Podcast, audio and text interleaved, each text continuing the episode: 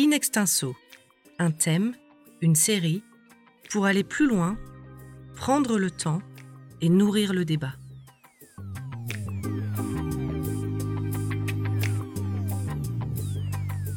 Crise sanitaire, crise économique, crise politique, mais aussi crise sociale.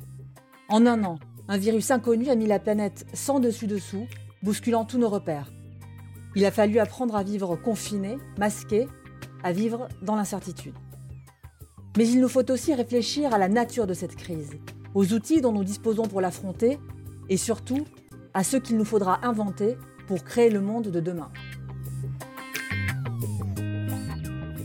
C'est pour aborder toutes ces questions que The Conversation vous propose une série de quatre podcasts intitulés Quel nouveau monde? est réalisé avec le Collège des Bernardins. Antoine Ajarkowski, historien et directeur de recherche au Collège des Bernardins, nous accompagne tout au long de cette réflexion. Dans ce dernier épisode, et la spiritualité dans tout ça, nous nous intéressons à la religion, à la raison et à la vérité. La spiritualité a-t-elle un rôle à jouer dans la crise que nous traversons? Bonjour Antoine Ajarkowski. Bonjour Fabrice. La première question sera un peu directe. Est-ce que la spiritualité peut vraiment aider par rapport à la crise actuelle? Oui, j'en suis convaincu. Euh, c'est un travail qu'on mène collectivement au Collège des Bernardins. Euh, ce qu'on pense, c'est que la spiritualité, c'est en réalité, il faut comprendre ça comme une, métaphysique nouvelle, une, une ouverture à l'esprit qui éclaire l'intelligence. Et éclairant l'intelligence, ça permet ben, une épistémologie, une façon de comprendre la science, de comprendre le monde euh, de façon euh, nouvelle. Et ça, c'est important qu'on en parle parce que, euh, en général, les gens ont, une idée euh, différente de ce que c'est que la raison, de ce que c'est que la foi, de ce que c'est que euh, la religion. Les gens pensent que la, religion, la raison, c'est la capacité à comprendre ce que l'on voit à l'aide de concepts universels. Tandis que la religion, ce serait la capacité à parler de ce qu'on ne voit pas à l'aide d'expériences irrationnelles euh, très intimes. Et ça, Antoine, c'est faux? C'est daté, ça date d'une période particulière, la période moderne, où on pensait des choses comme ça. En réalité, euh, les, les, les religions ne se retrouvent pas dans, dans, cette, euh, dans ce miroir qu'on leur tend, parce que les religions, elles, elles ont un corps de doctrine. Elles essayent d'être rationnelles, elles essayent de transmettre quelque chose. Et inversement, les, philosophies euh, qui font appel à la, raison euh, conceptuelle, elles font aussi appel au réservoir de la spiritualité. Euh, il y a les grands philosophes comme Kant, comme Hegel ou comme Pascal étaient tous chrétiens. Donc, ça veut dire, ça fonctionne pas, ce partage des tâches, si je puis dire. Et donc, ce qu'il faut bien comprendre, c'est que il manque, euh, il, faut accéder à, à, finalement à un nouveau euh, niveau de conscience, le niveau de conscience spirituelle, justement, qui accepte de reconnaître le discours de la foi et le discours de la philosophie comme étant des discours compatibles. Le discours de la foi, c'est un discours qui utilise la notion d'orthodoxie. L'orthodoxie de la foi, c'est pas du tout ce qu'on pense en général comme étant euh, la, fi la, fidélité à quelque chose de figé.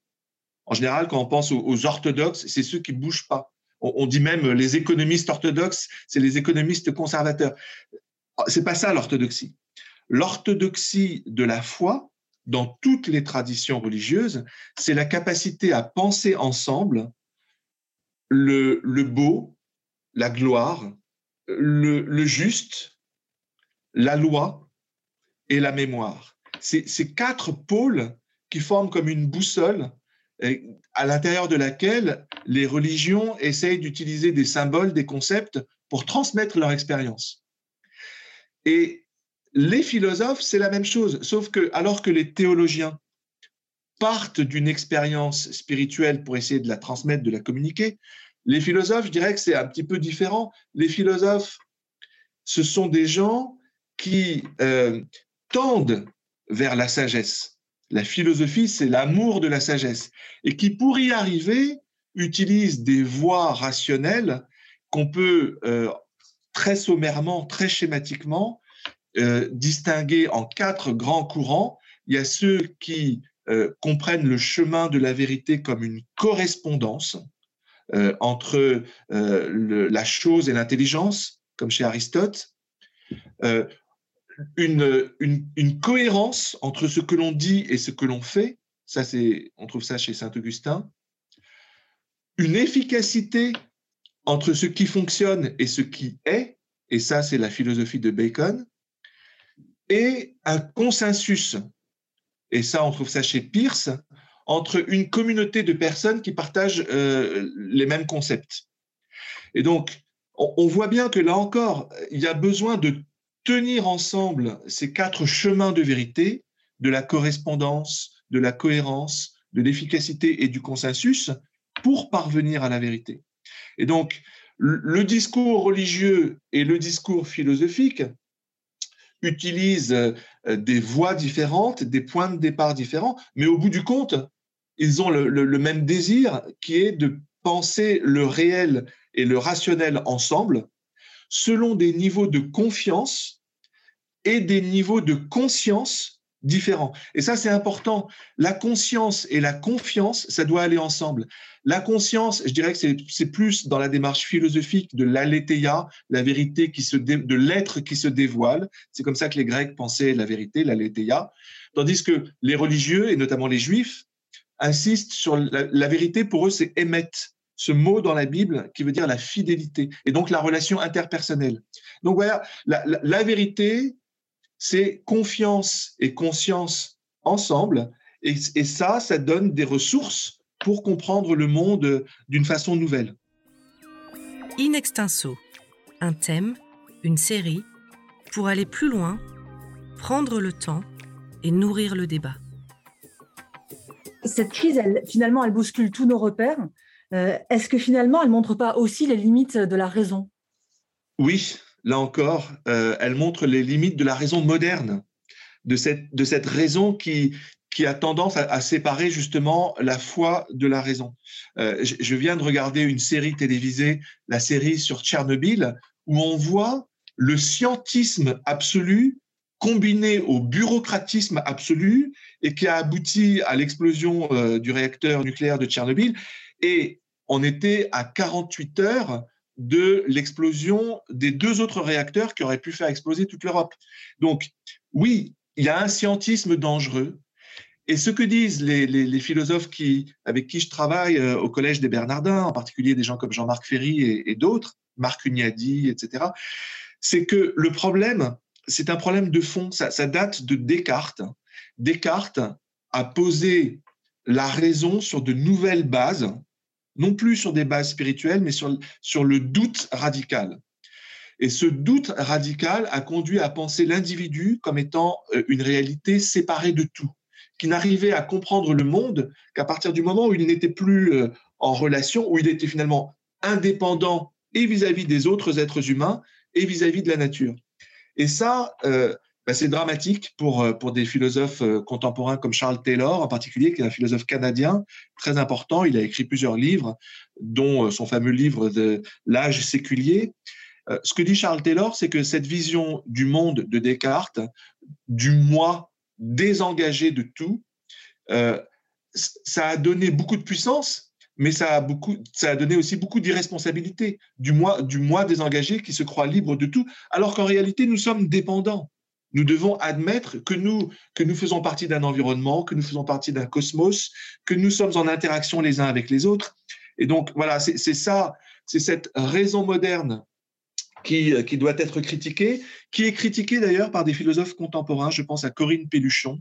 Et je trouve qu'elle est intéressante, cette philosophe, parce qu'elle a écrit un livre récemment sur les Lumières, où elle a raison de dire que les Lumières, si elles sont, euh, elles ont un rôle si important, les Rousseau, les Voltaire, les Locke et, compagnie, les Kant, c'est parce que la théologie de l'époque avait tendance à présenter un Dieu violent. Et c'est la raison pour laquelle des gens comme Voltaire se sont, se sont révoltés contre cette idée d'un Dieu qui se satisfait de, de la misère humaine au bout du compte. Et donc, et c'est comme ça que c'est comme ça que le déisme est apparu avec cette idée que bon, il y a bien peut-être un créateur, mais en tout ce qui est sûr, c'est qu'il n'a rien à voir avec ce qui se passe Et donc la raison, elle est autonome. Et ce que dit Corinne Pelluchon, c'est que euh, le malheur de cette autonomie, euh, c'est qu'elle en est venue à l'insensibilité. Et donc, elle, défend beaucoup la, cause animale en particulier. Elle dit que notre rationalisme contemporain, il a conduit euh, à, des, à, des, à des violences contre les animaux, et notamment là, récemment, il y a plusieurs millions de visons qui ont été abattus au Danemark c'est absolument euh, catastrophique. Et donc ça, ça n'est plus acceptable. Maintenant, je pense que là où il y aurait un dialogue intéressant à mener avec euh, Corinne Pelluchon, c'est que elle, elle, en est restée donc avec cette idée des Lumières que euh, que la théologie n'a rien à nous dire pour pour pour retrouver de la sensibilité à notre raison. Et c'est là où nous on, on conteste ce point de vue. On considère que au contraire, la rationalité spirituelle, c'est une rationalité qui prend conscience que la nature, l'autre de la raison, c'est une nature qui dispose d'une conscience, d'une conscience universelle. Il y a des scientifiques contemporains comme Rupert Sheldrake en Angleterre qui parlent de la conscience du soleil, par exemple. C'est absolument passionnant. Et donc, si on reconnaît qu'il y a une conscience au plus profond de la nature, alors on peut reconnaître aussi une, conscience divine au plus profond de la nature, la sagesse divine. Et ça, je pense que euh, voilà, de nouveaux dialogues sont, possibles entre, philosophes et théologiens pour essayer de, bah, dépasser cette, raison qui tourne sur elle-même et qui aboutit aux violences qu'on connaît. In extenso, un thème, une série, pour aller plus loin, prendre le temps et nourrir le débat. Comment peut-on imaginer euh, un rôle concret pour la spiritualité? Est-ce qu'elle peut nous donner des outils à chacun d'entre nous pour affronter le traumatisme du moment, les crises, l'épidémie euh, et tout ce qui va avec? Oui, il faut, euh, avant de, répondre sur les outils, encore une fois, il faut bien comprendre qu'il y a une métaphysique nouvelle. le, mot même de métaphysique, il est il est considéré comme dépassé aujourd'hui. Et ça, donc, il y a tout un travail déjà pour accepter que la métaphysique, c'est pas si mal, surtout quand la métaphysique, euh, elle a cette dimension spirituelle écuménique, c'est-à-dire permettant un dialogue interconvictionnel, interreligieux, interconfessionnel. Bon, si on arrive à rassembler toutes les différentes sagesses, euh, à la fois euh, euh, dans un sens universel, qui soit personnaliste, qui soit centré sur la sagesse, qui soit ternaire, qui, permette de sortir de l'âge binaire, l'âge digital dans lequel on est, mais qui permette une transdisciplinarité, une véritable rencontre des disciplines pour trouver une cohérence et un sens un peu global à ce qu'on vit. Alors là, oui, du coup, il y a des, il y a des outils qui, permettent de sortir euh, de la situation dramatique que l'on connaît. Et j'ai deux exemples qui, moi, me, paraissent très importants. Euh, euh, les, déclarations récentes du pape François avec l'imam de la mosquée de Al-Azhar en, Égypte, l'imam Al-Tayeb. C'est donc la principale autorité de l'Église catholique, donc plus d'un milliard de personnes sur la terre, avec la principale personnalité du monde sunnite, donc là encore des centaines de millions de personnes sur Terre, qui se mettent d'accord pour dire quoi? Pour dire que Dieu n'est pas violent. Dieu, euh, au plus profond de lui-même, est un Dieu d'amour. Et donc, si Dieu est un Dieu d'amour, la violence utilisée par les terroristes, les fondamentalistes de toute espèce, de toute euh, prétendue religion, euh, euh, ne correspond pas à ce que les religions disent d'elles-mêmes et disent de Dieu. Ça, c'est capital, c'est essentiel, ça n'avait jamais eu lieu dans l'histoire à, un à une telle échelle, et je pense que c'est porteur d'espérance pour construire la paix à une échelle planétaire, à une échelle locale, dans, dans, dans, dans, sa ville, dans son immeuble, dans son, dans son quartier. Et j'aimerais donner un autre exemple euh, qui me paraît aussi très important, que je tire chez une philosophe, une juriste qu'on a invitée au Collège des Bernardins dans, dans, dans notre, dans le cadre de notre recherche, qui s'appelle Mireille euh, Delmas-Marty, qui est, est, professeure honoraire euh, au Collège de France, et qui dit des choses aussi, à mon avis, tout à fait en phase avec cette métaphysique écuménique et spirituelle dont je parle, parce qu'elle elle tient ensemble, elle dit, elle part du fait que notre globalisation est injuste, elle dit que on doit passer d'un système d'État-nation solitaire à, une communauté d'États-nations solidaires, et elle dit pour ça on a besoin, on a besoin d'un droit international nouveau. Et elle utilise dans son dernier livre qui s'appelle le, poteau noir la métaphore des vents. Et elle dit, voilà, le monde, il est fait de, de vents contradictoires. Il y a le vent de la, la compétition, mais il y a aussi le vent de la solidarité. Et les deux sont nécessaires d'une certaine façon. Simplement, ils n'arrivent pas à être tenus ensemble. Eh bien, pour les tenir ensemble, il faut une boussole. Et cette boussole, elle dit quoi? Elle dit dans quel sens souffle l'esprit? Et là, on retrouve cette dimension euh, euh, spirituelle du vent euh, qui permet de tenir ensemble des pôles contraires. Et, elle, dans son dernier livre, dans sa conclusion, elle, utilise les termes, les quatre pôles que moi j'utilise également pour parler de cette métaphysique œcuménique. Elle parle du pôle de la loi, qui pour elle est un pôle de fraternité. Euh, le pôle de la justice et donc de la solidarité, le pôle de la dignité humaine et donc forcément de la transcendance humaine, et le pôle de la créativité, ce qui est euh, pour moi euh, en lien avec le pôle de la mémoire, parce qu'il n'y a pas de, créativité sans mémoire. Donc, alors que c'est une philosophe qui se et une juriste qui se présente comme agnostique, je ne sais pas qu'est-ce qu'elle a comme conviction, ce que je vois, c'est qu'on se retrouve sur l'essentiel, c'est-à-dire que le droit moderne, le droit de Kelsen, qui était un droit pyramidal, la hiérarchie des normes, et qui était un droit fixiste, rigide, et qui n'arrivait pas à, trouver des solutions aux, problèmes globaux d'aujourd'hui, eh bien, euh, grâce à sa dynamique euh, de cette rose des vents, de cette boussole spirituelle, elle trouve des solutions très concrètes pour euh, régler le, des grandes questions du droit international. Elle a participé à la COP 21 pour euh, faire en sorte que plus de 180 pays euh, trouvent des solutions sur euh, la régulation du climat. Je trouve ça très, très encourageant.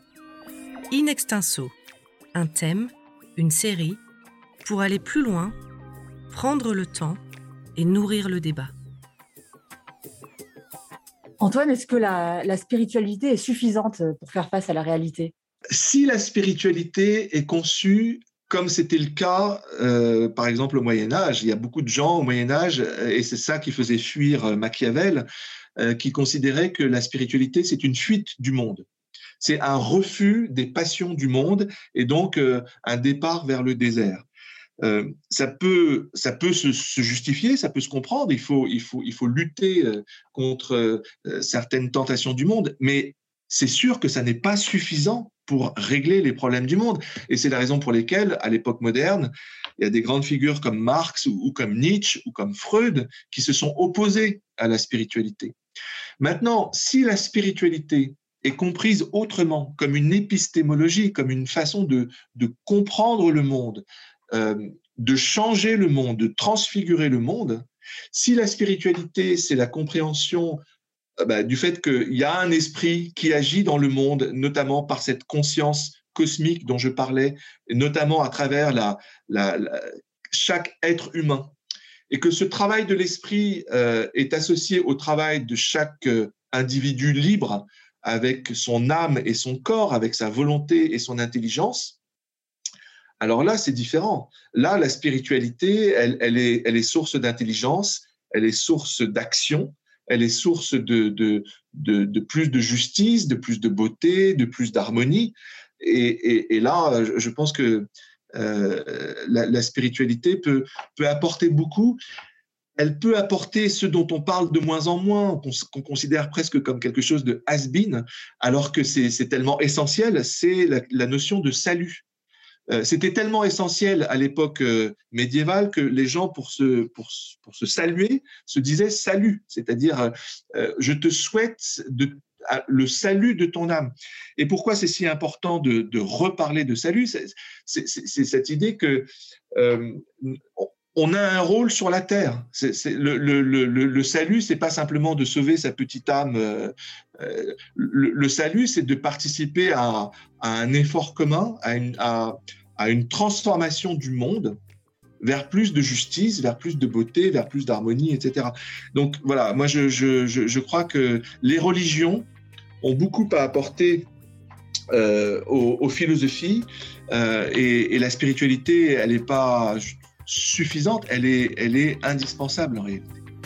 Merci Antoine Arjakowski. C'est donc la conclusion de ce quatrième et dernier épisode de notre série de podcasts Quel nouveau monde, réalisé avec le Collège des Bernardins. À très bientôt.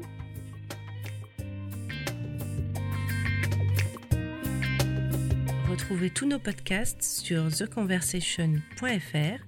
N'hésitez pas à les commenter et à les partager. Merci de votre écoute.